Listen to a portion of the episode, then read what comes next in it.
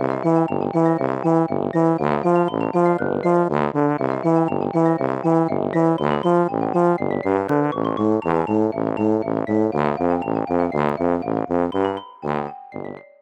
家好，我是帅帅。大家好，我是 GoGo。欢迎收听你的宅友已上线。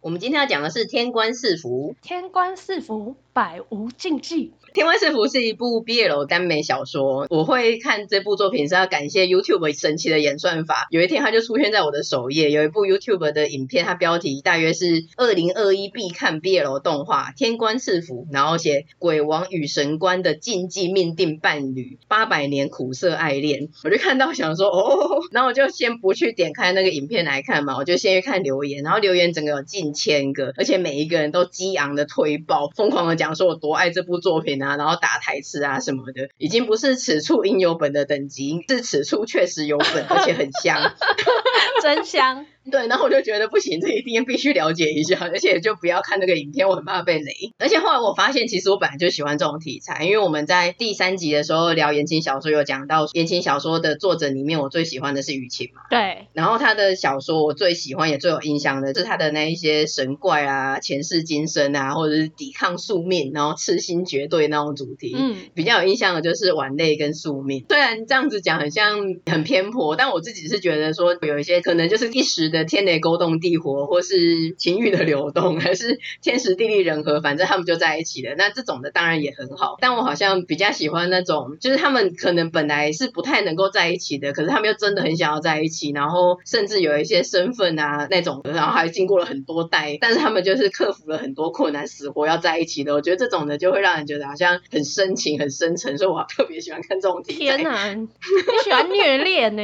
也不是虐啊，就是那那个感情很深。那你可以看。三生三世十里桃花，还是三生三世枕上书？它的设定也是这种，他们需要转世，然后做一些苦练这样子。对，可是真的你转到太多世的话，然后又太多那种神啊什么的，我又觉得有点烦。对啊，可能是类似这个主题，但我又有点挑食。主要那个时候会看这个，应该是鬼王跟神官，然后什么八百年来的命定伴侣这些关键字，让我觉得必须了解一下。而且这个天官赐福啊，因为我都会浏览 Netflix 嘛，然后他其实之前也有上那种当日热门，对，我就觉得说，哎，这部好像还不错，我就没有另行 Google 剧情，就想说反正 Netflix 上面有动画嘛，就看起了动画。你就入坑了吗？还没，动画还没让你入坑。对对对，要娓娓道来。先解释一下故事在讲什么。他的世界观是在一个架空的古代世界，然后有人神佛三世的存在。他的男主角就是兽君，叫做谢怜。他是八百年前在中原有一个古国叫做仙乐国的太子殿下。那他是一个反正大家想象得到那种很丰饶的国家的太子殿下。他是一个金枝玉叶、天资很聪明的天之骄子，从小就一心习武跟修行，然后在十七岁的时候除魔，就飞升成了武神。那因为那个时候仙乐国都还是他的父王跟母后主持朝政，然后仙乐国大家都认识他嘛，等于是瞬间飞升，他的国民就很信奉他，为他盖了三四千栋宫殿。但后来他就出了一些事情，被贬了两次，在人间受尽了磨难。那可能要先解释一下所谓的飞升，因为大家可能听得会有点傻眼。他就是有点像是那种道教的世界观设定。简单来说，就是段誉段王爷，他寻找到了真心人，对他说了三次“我爱你”之后，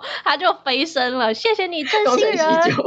对，动画的一开始是以过八百年，他第三次飞升作为开头。但是他第一次飞升的时候是作为一个武神，他第三次飞升的时候是作为一个破烂神，捡破烂的神。然后他已经没有宫庙了，因为过了八百年，根本就没有人记得人间有这个神，而且也是刚飞升而已。所以飞升之后，他就上去报道一下，然后就又再度回到人间继续捡破烂。虽然有一个神官的身份，但跟他平常的生活也就是一模一样。因为他们虽然是神，可是他一样是要吃东西，然后也是会受伤。基本上只是有一些法力而已，跟一般的人是没有什么差别的。应该说，就是他为什么要盖那些庙啊？就是像我们也会有侍奉土地公、妈祖，就让他们所谓的香火鼎盛嘛。那这些香火就是可以累积在这里面，他说功德值就可以让这些神有一个温饱吗？对，就他的法力是，如果你越多人信仰他，他的法力就会越强。那如果大家都不信你，甚至遗忘你的话，其实这个神他的法力就会没有，最后甚至他的存在会消失。所以太子殿下报道之后下凡来，然后自己盖了一个他的小道观，就开始让大家认识他。他就去一个小村落，然后有一间破烂的小屋，根本就没有人在用的，他就把那个打扫整理一下，然后自己供奉自己，就说哦，这个是一个仙乐太子的宫，自己在那边当起了住持道长，然后平常也是捡破烂为生，只是跟附近的居民说，啊，你们可以来拜这个太子殿下，就这样。殿下真的好可怜哦，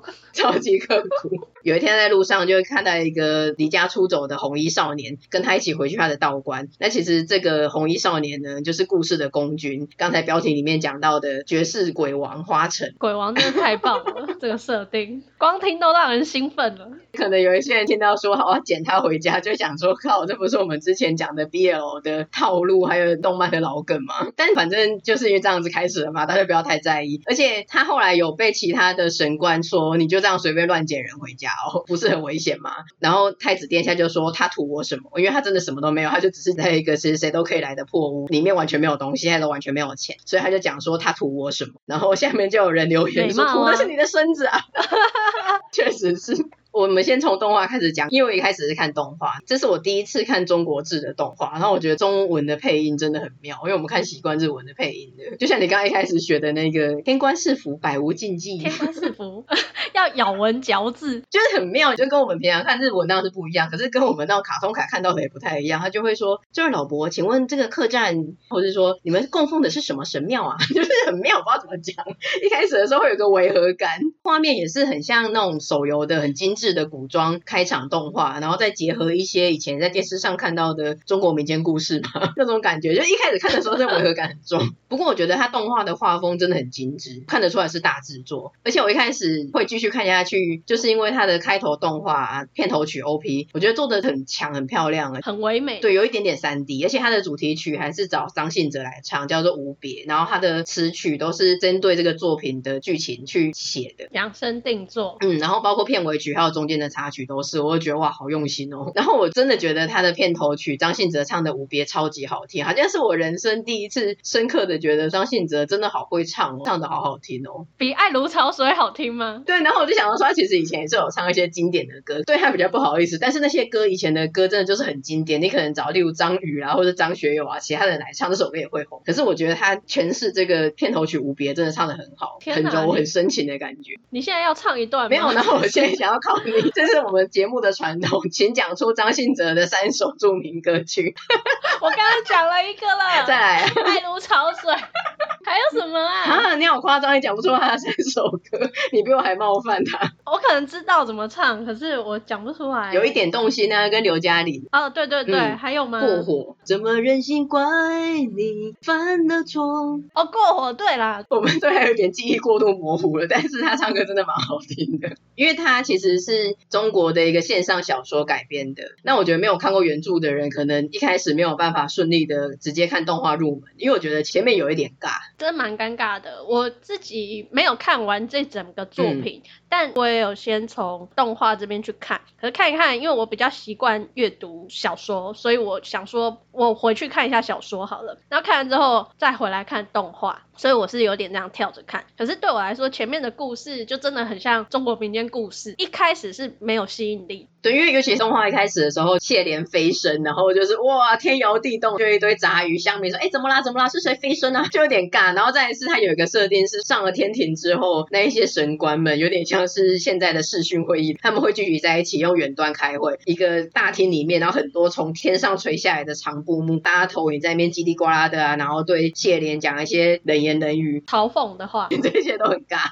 再来是我们刚刚讲他画的很精致，但我觉得很妙的是他的精致是他的一些背景啊、动画啊，但反而他的脸捏的还不是很好。除了男主角两个男主角当然是很用心的去照小说的描述去把他有一个很帅的、很美的形象以外，其他的人呢，加上他们是古装，然后都绑一个高马尾或是长发公主头，几乎每个人都长得一样，脸没有鉴别度。扶摇跟南风没什么差别，一些比较帅帅的神官啊、美型的人都长得一样。那如果是乡民啊。妖怪啦 那种的，就是很刻板印象，这是中国民间故事的画风。对，所以动画我觉得一开始真的是会有一点难入坑。而且为什么会一直讲说很像中国民间故事，是因为他一开始下来的第一个任务就是要去某个村庄有一个事件，他们这边的年轻新娘每次在迎娶的过程中就消失，被所谓的鬼新郎给带走，就留下了这个鬼新郎的传闻。这个设定就很像以前的那种中中国民间故事会出现的。对啊，聊斋啦、七侠五义啦什么的。嗯，动画来说，我觉得整体而言它还是品质蛮高，然后很用心啊，算是瑕不掩瑜。因为小说文字那么长，它还是要用比较短的篇幅，就用动画能够表现的方式跟篇幅视觉化。目前动画走第一季而已，总共十二加一集，那个加一是特别篇，然后每集大概二十来分。我能撑过动画前面的尴尬，继续看下去，是因为在查鬼新郎事件时，他们必须要引出鬼新郎，可是他们又不能让一般的女性村民冒这种险，所以就由谢莲穿古代的嫁衣，粉墨登场上花轿，这种桥段就让人有点嗨。然后花轿在途中遇到了妖怪跟狼群的袭击，那随行的轿夫跟侍卫不是被杀就是逃跑去求援的，只剩下谢莲一个人在轿子上孤零零的等待。这个时候，轿子的帘子就伸进了一只手，默默的等谢莲握住他。他其实就是鬼王的化身，然后他就很绅士的一路扶着谢莲下花轿前进，一边轻松协议的破除了路上鬼新郎设下的阵法。在经过一阵腥风血雨的时候，还变出了一把伞，撑伞为谢莲挡雨。那个伞有够歪的，这样谢莲完全的遮住，不会让他被那种脏东西淋到。我觉得这些小细节，再加上鬼王的身形非常的修长，然后脸又长得很英俊，整个就是被他帅死。鬼王真的太棒了。而且鬼王花城他本来很著名的一个打扮，就是他随时都是穿着一身红衣，再加上那个时候谢莲是扮成新嫁娘嘛，所以他也是全身穿着全套的新娘服。不知道大家知不知道，很多姨母在看一些作品的 CP 的时候，就很激动的说希望你们原地结婚。那我觉得这个作者真的很会，他就在这部作品的前面满足了大家的期望，一开始就来这个名场景，所以我就因此继续看下去，然后很期待鬼王再度出现，因为这个时候他就紧急的用一个化身去帮他而已。其实他还没有正式的跟谢怜相遇，也还没有在这部作品中正式的登场。我本来以为是像强风吹拂一样，动画就讲完这个故事了，完全不知道还有后续。所以宫军花城他到第五集末才真的出现，然后总共才十二集，我就整个很焦急，我就想说什么时候才要出现呢？还有七集故事就要结束了。Hello，后来真的看完了这二集之后，然后才想说，哎，怎么一副才刚开头的样子？然后才去 Google，然后才知道后面的一切，就是说哦原来它是一个小说什么什么的。所以如果你真的对这一部作品有兴趣的话，终归你还是要回来看小说，你才可以补完整个故事。对，因为你看动画的话，就会看完的十二加一集，然后有点什么都没有，等于是只介绍了两个男主角出来，那他们的背景或是其他的世界观，等于是都做一个介绍而已，完全没有更进一步的解释。哎，所以感情戏跟真正精彩的第一季根本就是一个空呢、啊，没有东西啊，没有东西啊。所以第一季真正的切入点就是把它当聊斋来看。对，因为我觉得他在中国那边超红，他的点阅率是几亿的那一种，所以他是有一个。已经很庞大的观众市场，然后他把它改编成动画，所以那些人一定会来看动画。那如果你是完全没有看这个小说的人，只是一般的动漫迷的话，你来看就会想说这个第一季是什么东西？嗯嗯嗯。所以我们来讲原著小说，它其实是中国有一个很有名的线上原创文学网站，叫做晋江文学城。那它是一个同名原创小说，作者是墨香铜臭。他的小说原文正篇的话是五大章节，那每个章节都还有自己的子章节，总共大约是两百五十章左右，动画的进度大约是一至三十，你就知道它连第一章都还没结束哎、欸，第一章还没结束啊 太夸张了。总共大约一百一十几万字，因为我这是第一次看中国的动画，但我也是第一次看中国的线上小说。Gogo 看比较多，我问他说这个一百一十万字大概算是怎么样的等级？Gogo 是说对他来说甚至算短片，跟他之前看的那些很长的比起来。对，我就有刚刚说没有五百章以上都不要来跟我说。看完动画的时候，我也完全没有入坑，我只是觉得，呃，我都已经开始看了，然后就算只是动画那个鬼王的设定跟他的外形，就是让人很喜欢，所以我就继续追原著小说。那接下来我就沉迷在原著小说的世界里面，没日没夜，你好像看到半夜两点吧。对，我是沉迷就会废寝忘食的人。我算是花了大约两天多三天，废寝忘食的直接把它一鼓作气的看完，因为中间很精彩，你就会一章接一章的看下去。那我们接下来会有一点暴雷小说的部分，我觉得他在故事的中期前面就很像天神出任务，是一个神鬼推理剧。例如说刚刚 GoGo 讲到的，他第一章就是鬼新郎，那接下来还有沙漠商旅消失篇，有一些商旅要经过一个沙漠，但是每次经过都会很多人消失，还有深入鬼市去救人篇。因为谢莲他虽然一样是个破烂神，没人供奉，但毕竟他已经飞升了，所以就像当一天和尚撞一天钟，天界还是会指派一些任务给他。所以刚刚讲的这些任务，就是天界指派谢莲去执行的任务。那在每一次执行任务的时候，他就会多认识一些三界的人，而且就会揭穿一些神界的黑幕。他有几个任务都是去了之后，发现原来根本是某一个神在他当人类的时候留下的风流债，或者是他杀的人，甚至那些神变成神仙了之后，他为了要掩饰他在人间做过的错误，其实他到天界，他还是用一些方式想办法把这件事情戳掉。所以他陆续的就会慢慢的解谜解谜。那我觉得他在旅行中遇到一些形形色色的小伙伴，还蛮有趣的。我讲几个比较有特色跟戏份比较多的，这几个在动画的第一季就有出现或是提到。第一个是小神官南风，他的个性比较直率跟直性子，有时候比较激动的时候就会破口大骂，甚至有一些口头禅的脏话。他骂人的时候感觉有点像赵正平。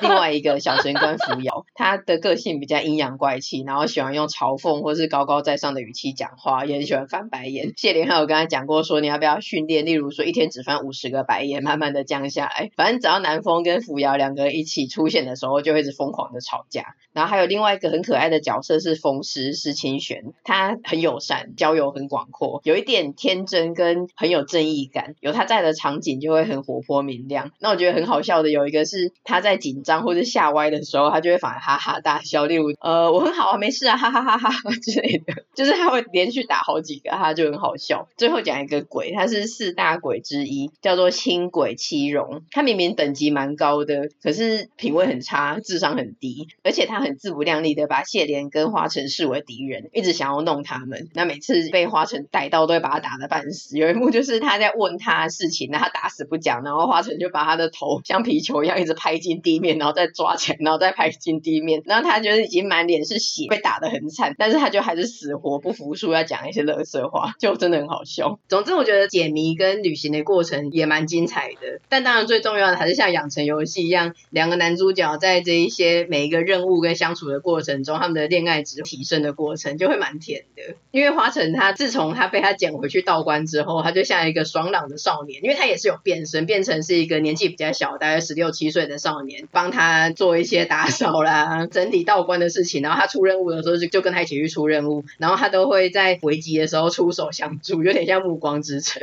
然后他们两个会一直互相叫对方，他假装成是一个少年嘛，所以他都会一直叫太子叫哥哥，太子都会一直叫他三郎。他们很像 JoJo 第五代的那个 Joruno 跟 Mista 一样，哥哥哥哥三郎三郎。我就是知道你要讲 Mista。而且他们出任务的时候会有一些必要，或者其实也没有那么必要的身体接触，例如牵手啦，或者是搂肩，把他这样拉过来。遇到危险的时候还是公主抱，像他们去一个很脏的地方，然后三郎他就会坚持一直公主抱他，就是他掉到一个洞里面，公主抱就是不必要。对，就是三郎先下去，然后太子殿下掉下来的时候，他想说啊要摔伤了，结果就在一个人的怀里，然后他就说啊谢谢你，可以把我放下来了，然后他就说不要下去，他说为什么？脏，地上脏，好帅哦！我们鬼王真的很帅。他真的有一个霸气霸总，然后在故事当下的时间轴，我们的小受谢莲，他很像是一个随遇而安，然后很随和的好人，就是一个天然呆傻白甜，然后伪装成一个少年接近他的鬼王，则是一个能力强大的宠妻魔人，一生单推太子殿下。听着前面的叙述呢，你会觉得听起来很像一个爱情喜剧，但其实完全不是这么一回事，因为他故事总共分成五个章节，一三五是讲故事现在进行式的时间轴，就是谢莲第三次飞升。之后，然后第二章跟第四章是讲过去发生的事情，所以在第一章有点算是介绍出场人物还有他世界观之后，第二章的时候会讲到说八百年前谢莲还是太子殿下的时候的故事，然后也会揭晓鬼王花城他当年其实是一个孤苦无依的小乞丐，在一次谢莲扮装成天神的一个很重大的全国性的游行的时候救了坠楼的他。为了不要爆雷，没有办法讲细节，可是大家可以想象一下，八百年前他是一个这么金枝玉叶的太子殿下，那为什么被贬了？两次，而且现在会变成一个捡破烂的。再来是八百年前明明是一个孤苦无依的小乞丐，为什么他现在这个时间轴会是绝世鬼王？他中间这些身份的转变，就是刚才没有讲到的，其实经过了很多惨绝人寰的事情，不然不会是现在时间轴的这个样子。所以这都会在第二章跟第四章回顾篇的时候去交代。对，第二章的时候会是一个很无能为力。无力回天，看第二章都会看得很苦，然后第四章则是惨惨绝人寰的惨，那些章节的叙述就会让人真的是很揪心跟很心疼。虽然这样讲很抽象，可是我真的不想要讲，因为我觉得那个很好看，我自己看的时候觉得很冲击，然后也很感动。我觉得讲了的话就会影响读者真的去看的时候的那个感动，所以我不是很想要讲，只能用抽象的方式描述。好过分哦！可是我觉得啊，整体而言，它的故事架构跟描写很完整，而且这是我第一次看这种中国线上的言情小说嘛，所以我可以理解你在 EP 零三的时候讲说，我们以前看那种一本的言情小说会有篇幅的限制，然后像现在这种线上言情小说，它就可以把它的故事发展前因后果交代的很清楚，总共发生了什么事情，然后有什么心路历程，然后它才会慢慢变成现在这个样子。如果是以前那种单集言情小说的话，它基本上就是一个起承转合，然后就结束了，就两句话就草带过，而且我相信这一本应该是真的不错看，因为你之前也是爱护你的眼睛，你都不太会愿意去投入 看这种线上小说，你都觉得它篇幅太长，但是你真的愿意花这个三天的时间把这个一百多万字看完，我觉得是真的蛮真心推荐给听众朋友。虽然没有办法爆雷，但我们介绍一下这两个男主角的个性跟背景。太子殿下啊，他在年轻的时候，他的志向是要解救天下苍生。然后他中间在第二章跟第四章的时候会解释，他遭遇了很多打击，曾经非常的痛苦跟失意。可是他就算他曾经过得很惨，而且遭遇到世人的背叛跟唾弃，可是他其实到动画的这个时间轴，他还是不改初心，然后能救一人是一人。但是大家不要担心说他是那种讨人厌的清高的白莲花。因为有一些这种角色就会让人有点反感，对，就想说你是圣母吗？对，但是他其实不是，他其实是为了坚定原则，然后作死自己的那种很傻的悲剧英雄而已。听起来也是蛮烦的啊，就是。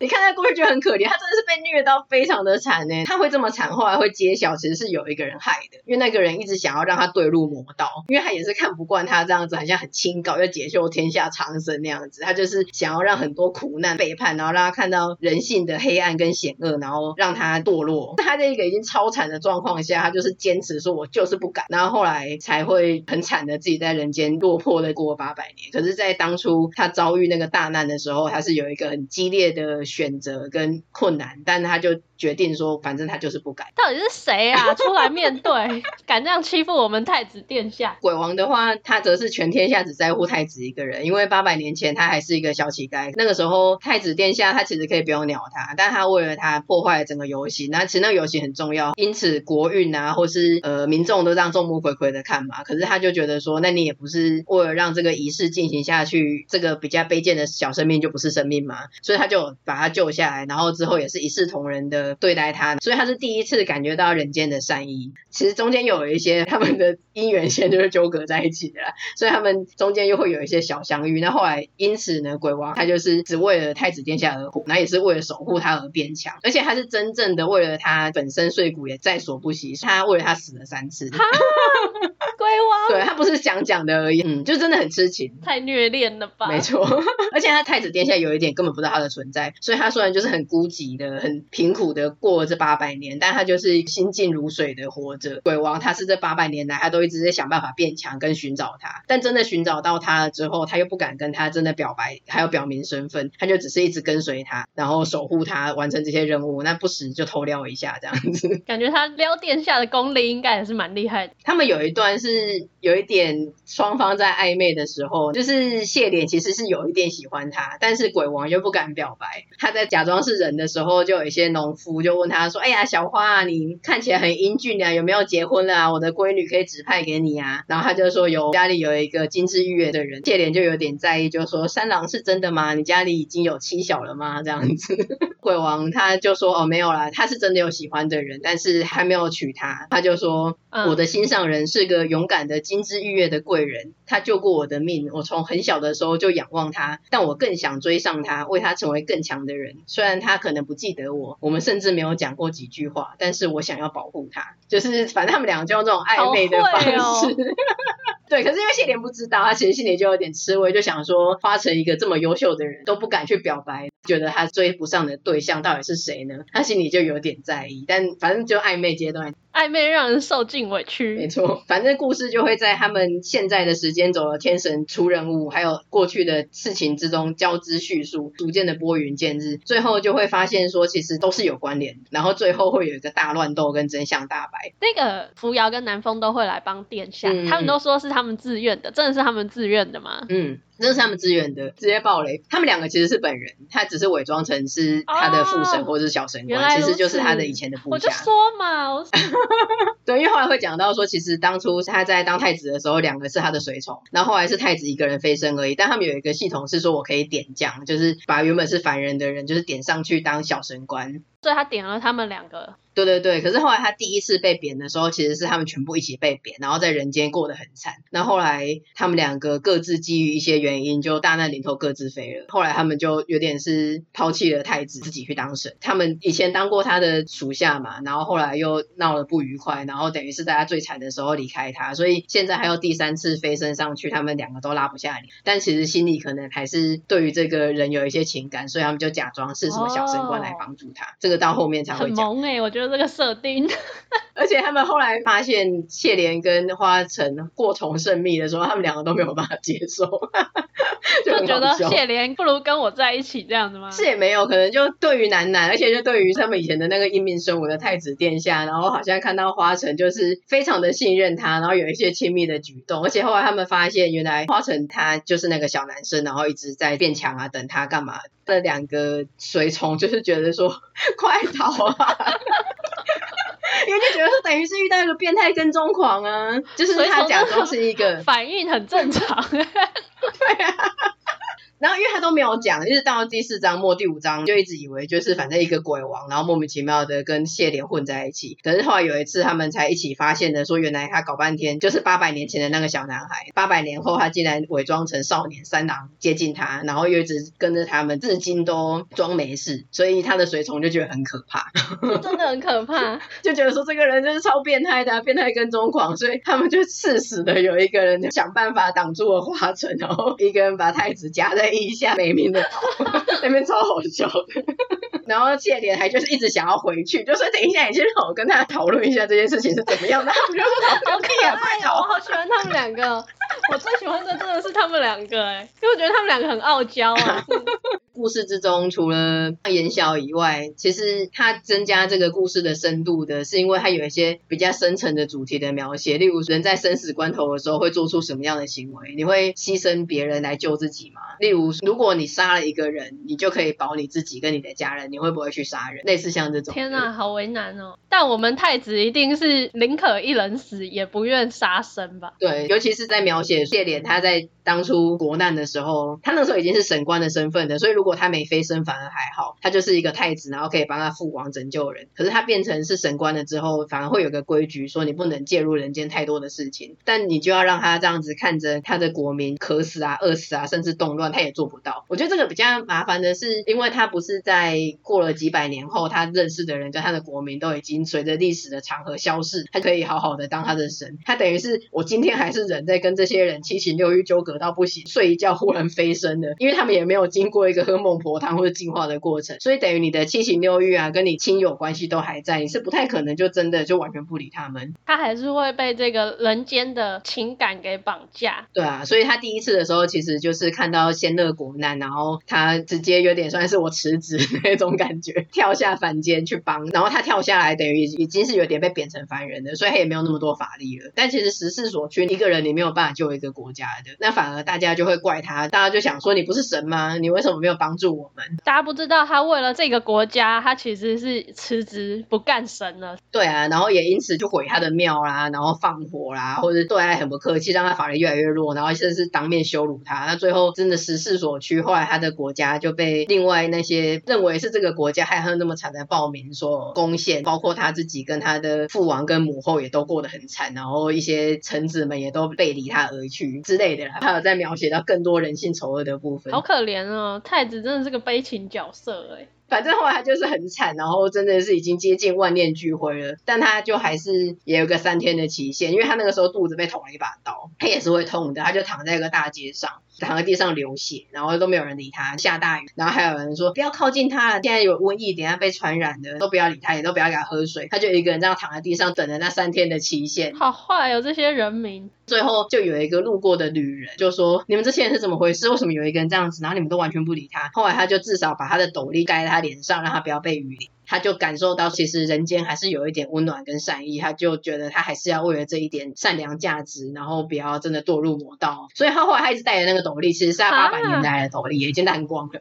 天哪！可是根本就是那个斗笠害了他啦。他如果堕入魔道，就不会有这些磨难啦。怎么这样说？他为什么不直接成魔就好？他就可以少受这些磨难，不是很好吗？他成魔应该也可以混得很好吧？那顶斗笠好像鲁夫的草帽。是的，说的真好，支持他前进的力量。对啊，然后我觉得这里面有很多名场景跟名台词，但名场景我真的觉得要自己看，所以我就不说。但我讲一些名台词，有一段是他们在对别人的故事有感而发，他们两个就在讨论，然后鬼王就讲说，如果喜欢，但最后却分开了，只能说明也就是喜欢而已。谢莲他因为经历了这么多事情，他就跟他讲说，三郎话不能说这么绝对，有的时候路好不好走不是你能决定的。华城就回他说：“路好不好走，也许我不能决定，但走不走却只有我能决定，懂吗？”哇，有那个感觉吗？哇，嗯。我们鬼王真的是很 man 哎、欸，而且我觉得就是他用很精炼的台词去讲出这两个人的人生观跟他们的原则。像谢莲，他原本也是说他自己要以苍生为任嘛，但过了八百年后，他有点自己在笑自己，就是说啊，我当初真的是好傻好天真，讲出这种话。所以他也会觉得说，其实有的时候我可能讲喜欢或是永远，我当下是认真的，但是事情不是一个人能够掌握的。可是花城就用他自己的例子，如果是他的话，不管多辛苦或是过了多久。他就是会坚持他的原则，他已经决定了这条路，他就是要走到底。对啊，这让人想唱庾澄庆呢。哪一首啊？我已决心爱到底，决心不负你，爱到底。我自己给鬼王的 BGM 则是邓丽君的《我只在乎你》，因为有那个任时光匆匆流去，我只在乎你，还有最后的除了你，我不能感到一丝丝情意。还有另外一个是别人讲的，有有一个女鬼啦，她也是因为年少的时候的爱情，后来经历了很多磨难，她就讲说，谁年少无知的时候许愿承诺，不是山盟海誓，动不动就说什么情啊爱啊永远的，但是在这世上熬得越久，越是明白，永远什么的是不可能的，有过就不错了，没有谁能够真的做到，我是不信的。我觉得讲的也很好，有过就不错了。他好悲观哦。可是我觉得这个蛮中肯的，因为你世人能够做到花城的这么痴情跟能力，不是每个人都能做到的，真的是有过就不错了。不在乎天长地久，只在乎曾经拥有。这可能也跟我一开始讲的一样，就是他说年少无知的时候，谁不是让情啊爱啊，就是一时间的情欲流动，当下天时地利人和就在一起了。可是你真的要到一个很长久的，就不是那么容易的事情。所以也是为什么我特别喜欢这种很深情的题材。你好深沉哦，你这个人。然后有一个也是这一个小说里面应该是前五名有名的台词吧，就是他们有一次在暧昧的时候讨论一些事情，然后鬼王就跟他讲，他真的是不太敢跟他那一个金枝玉叶的人儿表白。太子就想说，为什么？因为看他现在能力这么好又这么帅嘛。鬼王就说他有一段很不堪的过去，然后那个人也知道，所以他不太敢跟他表白。太子就跟他讲说，对我来说，无限风光的是你，跌落尘埃的也是你，重点是你，而不是怎样的你。好会。殿下，殿下说的真好。这句其实他们两个有对对方说过，是一开始的时候是暧昧的时候聊天的，算是太子在安慰鬼王。但是后来鬼王又反过来把他对他讲过的话跟他讲一次，就讲这一句：“无限风光的是你，跌落尘埃的也是你。”这句真的太美了，写的太美了。嗯，总之我觉得这一部作品真的是故事很精彩啦，然后人物很讨喜，包括一些很强的小伙伴啊，然后尤其是太子跟鬼王这一对 CP，真的是被虐的时候是虐死哎、欸，真的就是哭啊，好哭啊！可是甜的时候，他们在放闪的时候又会被甜死，所以我觉得真的是 让人感情很 丰沛的一个作品。我只想要看甜的部分。我觉得它整体而言就是一个巨大的反差交织着，就是八百年前拥有一切的太子殿下救了一无所有的小乞丐花城，八百年后变成是绝世鬼王花城，只有他一个人还珍惜了这个被无视啊、被轻蔑的破烂神官，也算是花城花了八百年，终于追星成功、追妻成功。嗯、太子也终于发现，呃，付出又没有回报，而且要见风转舵，天下苍生以外，其实他真的是有一个永远的忠实信徒，就是鬼王。是他有一句他们在大决斗的时候，然后他就讲说，有千千万万的无用废物信徒又如何？你有我一个就够了。好。没呢，我天哪！太子就因为这句话，话充满了力量。鬼王，鬼王，我是鬼王的支持者。鬼王太 man 了，他完全，他整个身份的设定，还有他个性，还有他的言辞，完全就是重重重重重。对，就是非常的深情，然后又是个宠妻魔人，真的是超喜欢这对 CP 的。对啊，然后我觉得对于他们经历了这么多风风雨雨，然后最后能够重逢跟相守，有彼此作为归属，他们两个都是只有他们彼此，真的是觉得很感动。看完小说以后，我又再去二刷动画，然后就觉得感觉完全不一样。那所以真的应该要从小说入门，再去看动画，不然很可能看动画会觉得无感，而放弃一部很好的小说作品。对，因为小说你是一百多万个字，然后一开始会想说我要投入那么多的心力进去看吗？但是你要从动画开始看，一开始就会有点空泛，可有点尬，所以我真的是觉得有点为难。有一个折中的方式是看漫画，幸好它够红，所以出的东西够多，你有很多的选择。然后漫画它超厉害的，它是全彩的电绘，有点像是那种 IG 啊或者 Twitter 有一些那种大佬的绘师，他花了很多个小时画的，每一格都超级美，而且鬼王跟太子，鬼王就帅到爆炸，然后太子就很美。空灵，然后他其他的角色也不会像动画一样，就是每一个人都长得很像。漫画的品质非常的高，蛮推荐看漫画的。我也有略微摄入一下漫画，我也觉得它的画风很漂亮。然后因为动画你可能有一些外在的因素，包括配音嘛，这些可能你不是很习惯听那个语调。可是你看漫画的话，你可以自己去从文字里面获得那个你想要的感情。我觉得是一个蛮折中的方式。对，不过麻烦。的就是动画跟漫画的进度目前都差不多在第一集的中卷而已，然后你要等不知道等多久。目前动画第二部还在制作，不知道何时会上。那一方面来说，因为它有一个很庞大的读者基础，所以它一定会真人化。但反正我不期不待，我觉得真人化就是没救，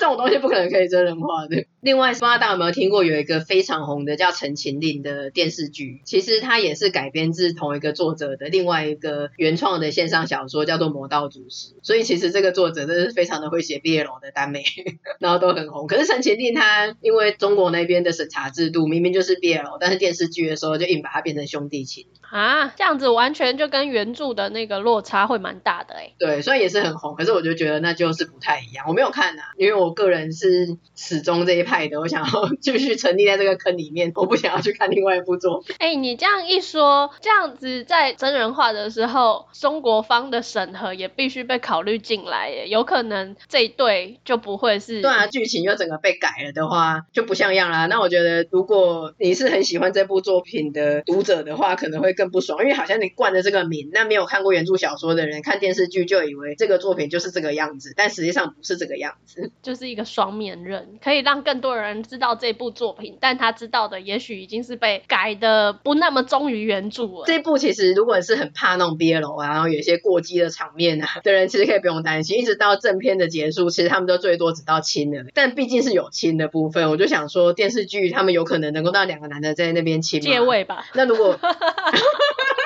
每次都正好有一道闪电，有一道光，有一朵花，玫瑰洒落。